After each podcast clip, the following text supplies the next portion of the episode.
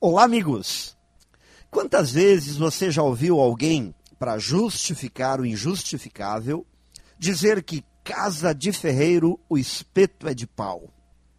Uma bela forma de diminuir a responsabilidade pela omissão, pelo descuido, pelo comodismo ou pelo desleixo.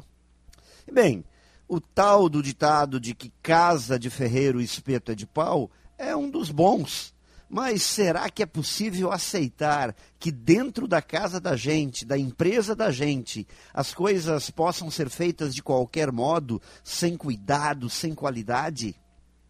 É claro que não podemos acusar um médico cardiologista que venha ter um problema do coração, ou achar que um dentista nunca vai ter uma dorzinha de dente. Mas convenhamos, existem casos em que não dá para aceitar o tal de casa de ferreiro espeto de pau.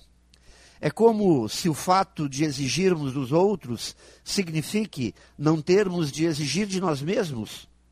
E para sermos reconhecidos como bons profissionais, para que nossas empresas sejam admiradas, temos que começar a prestar mais atenção nos detalhes as velhas desculpas já não estão sendo mais aceitas.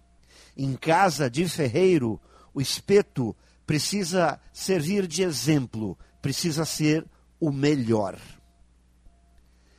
Pense nisso e saiba mais em profjair.com.br. Melhore sempre e tenha muito sucesso!